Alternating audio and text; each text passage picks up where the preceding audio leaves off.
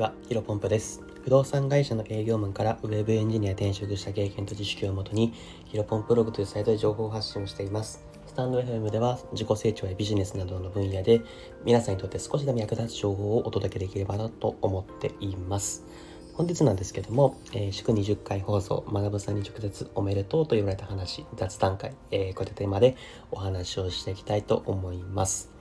え、ー、と、本題入る前なんですけど、まあ、今回雑談会というところですね。まあ、以前も1回やったんですが、まあ、10回放送とか、まあ、1週間後とか、まあ、ちょっとあんまり決めてないんですけど、あのー、いつものその情報発信とは別に、あのー、なんだろうな、僕の思ったこと、まあ、雑談会っていうのを、えー、ちょこちょこやっていこうかなと思います。で、まあ、そんなにね、役に立つ情報ではないかもしれないので、あの、聞き流しで OK です。まあ、最悪聞かなくてもいいかなとは思ってるんですけど、はい。ぜひ、あの、興味ある方は聞いていただければなと思います。で早速、本題ですね。えっ、と、その、学さんに直接おめでとうと言われた話をしていきたいなと思うんですけど、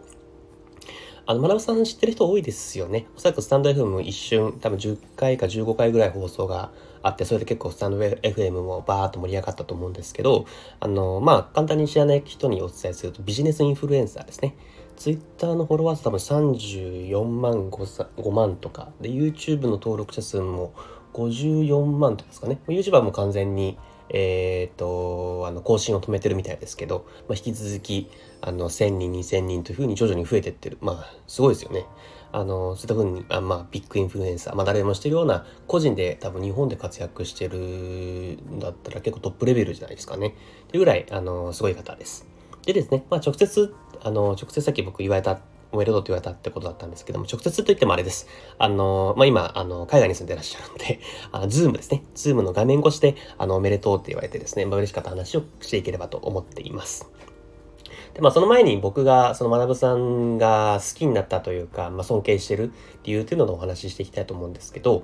まずですね、2021年お正月にですね、まあそれまでは普通に、なんだろうな、何も行動もしてなかった平凡なサラリーマンでですね、あの、まあ年末年始が僕不動産会社に勤めてたので、まあ、あの休みなんですよ。多分7日間ぐらい結構長い休みが毎年あるんですね。で、その時いつも毎年その正月はあの実家に帰って、えー、特にもやることないじゃないですか、実家に帰ると。どうですかね、皆さん。あんまり、僕あんまり家族と話すこともないから、えーと、で、僕いつもその夜結構遅くまで起きてるんですけど、えー、家族は9時ぐらい寝るのですね、その昼間すごく暇なんですね。あの全部電気も消されちゃうし、テレビも見れない部屋に、あの実家なんで、そのいつも物置使ってる部屋で寝てるんですけど、まあ、それでですね、まあだらーっとその YouTube 見てたんですよ。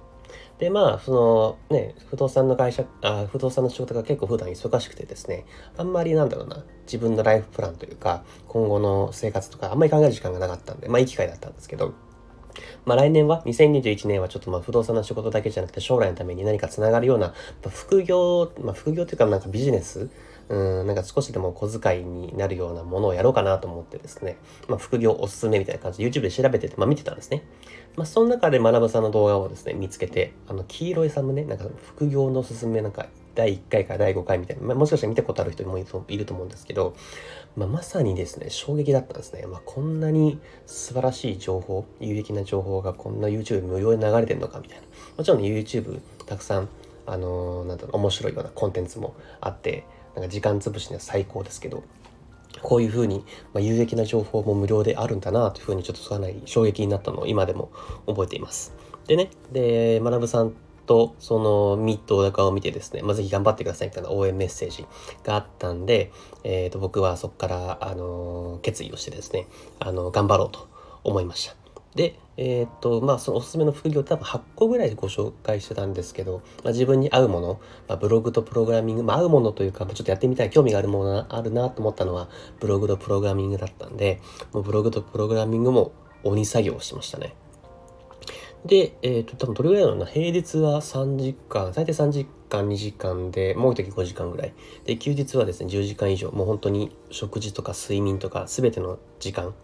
あ睡眠とか、えー、食事とかの以外の全ての時間を結構投下してですね、まあ、ちょっと休憩時間でたまにゴルフの YouTube、あの、ショータイムゴルフさんとか を、あの、見てるんですけど、あの、そういうことで、あの、そういや、作業を進めてきました。でですね、まあ、それでまあ作業をしていって、ブログを結最初プログラミングやったんですけど、すぐ挫折しちゃって、ブログをもうめちゃめちゃやったんですね。で、ブログでですね、75日間で約1万円のあの収益が出ることができたんですね。あすごく良かったなと思って、で、えっ、ー、と、マナブさんってその Voicy もやってるじゃないですか。で、マナブさんの Voicy を聞いてですね、あの、まあ、その時にちょうど僕が75日の、えー、収益が出たタイミングで、ちょうど Voicy の放送回がですね、まあ、僕にファンはいらないと。あの、そんなコメントもしなくてもいいんだけど、まあ、強いてコメントしていただけるんだったら、えっ、ー、と、成果報告、まあ、マナブさんのおかげでこういうふうにできました、みたいなのを、あの、コメントしてくれたら僕も嬉しいです、みたいな内容を、えー、 Voicy で話されてたので、まあ、ちょうどいい機会だなと思ったんで、あの、75日間、マナブさんのおかげで、75日間で1万円の収益を取ることができました、みたいなので、えー、成果報告をしたらですね、なんと、まあ、リプもしてくれたし、その引用リツイートもしてくれたんですね。嬉しかったなと思って。で、その後も、まあ、その努力を引き続き続けていって、未経験からウェブエンジニアに転職した関連のなんかツイートも、まあ、成果報告した2回ぐらいなんかそのリップルとか、そのリップとかリツイートとかしてくれたんですね。で本当に嬉しいなと思って。で、えっ、ー、と、まあそういうとこもありまして、あとは、その僕6月ぐらいから学さんの運営するプログラミングコミュニティ、えー、コードビギンっていうのがあるんですけど、そのコードビギンに入学会してるんですね。で、いつも、え、ー、と、毎週土曜日に作業会みたいな感じがあって、まあ、オンラインで100人ぐらい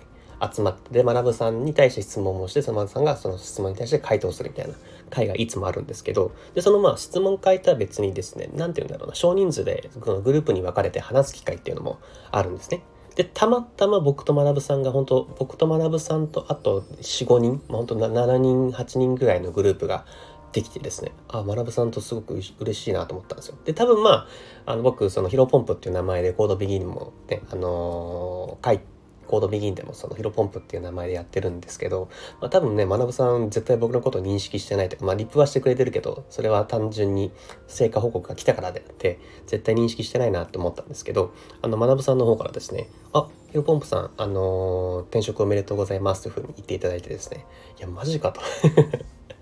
あの、認識してくれてたんだなと思って、あの、あ、それで僕も言ったんですよ。認識してくれてるんですか？みたいな話。あ、もちろんです、みたいな。で、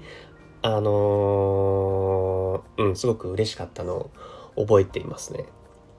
で、まあ30秒ぐらい話したんですけどね、あの、あまりにも嬉しさで、なんか全然話した内容を覚えてなくてですね。なんかそのゲーム配信、まなさんゲーム配信のえー、YouTube さん、YouTube のサブチャンネルがあるんですけど、まあ、そこであの僕何回かコメントしてたんで、それで覚えててくれてたみたいなんで、あのまた機会あったら、あの YouTube でゲーム配信しますね、というふうに言っていただいて、あのー、ね、あの、すごく嬉しかったけど、まあ、全部あんま覚えてなくてですね っていう話ですね。でね、あの、本当にもう、結構、まあ、正直な話すると、勝手にはこれ、マナブさんの話話出しちゃってすごく申し訳ないんですけど、あの、 Zoom 終わった後、切った後ですね、結構涙が出てきちゃいまして、それぐらいやっぱ嬉しかったんですね。本当にね、あの、ウェブエンジニアって今から無理だとか、ブログはオワコンだとかさ、そんな毎日ブログ書いてみたいみたいな結構周りから言われることもあったんですけど、まあ、平日も休日も全て、なんだろうな、自由な時間を犠牲にし、犠牲にしてというか、まあ、捨てて、それに振り込むとした結果が、こういうふうに、あの、丸山さん、僕が目指した人、尊敬する人におめでとうって言われた時にものすごくやってよかったなというふうに、あの、思いました。で、ここまで話を聞いてね、あの、まあ、学ぶ信者かよとか、なんか学ぶの真似事してるだけじゃみたいなこと言われるかもし、思なそういうふうに思ってしまう人もいると思います。まあ悲しいですけどね。まあでもそれでもまあ僕はいいかなと思ってて、まあ僕はね、全然優秀でもないし、天才でもないし、学さんみたいに、なんだろうな、自分でビジネスを開けるわけじゃなくて、もしできるんだったらやっぱ真似事えー、学さんが言ってることをただただひたすらやっていくだけかなと思ってて、まあ、その結果、えブログでも収益出てるし、え、ー、と、未経験のウェブエンジンにもなれたし、あのまだまだね、成果は出た、出せてないですけど、もっと今度、これからも、あの、引き続き頑張ってですね、もうそれこそね、あの、スタンド M とかもう一回学さんが来て、それでコラボとかできたら嬉しいなというふうに、あの、思っています。で、今日も、あのこれからもですね、今、9月で、あの、前の仕事とこれからの仕事の有給期間中でですね、僕毎日ブログ更新してるんですよ。まあ、スタンド F もそうですけど、結構苦しいですが、あの、そういったところも改めてね、あの、こういった風に話すと、よし、頑張ろうというふうに自分も思えるので、こそこそ頑張っていければと思っています。のでちょっと長くなってしまったので、まあ、これが雑談なんでね、あの普通のいつもやってるなんかちょっとワンポイントみたいな感じの雑談はなしでいきたいと思います。本日もですね、えっ、ー、と、新しい時代をコツコツ歩んでいきましょう。お疲れ様です。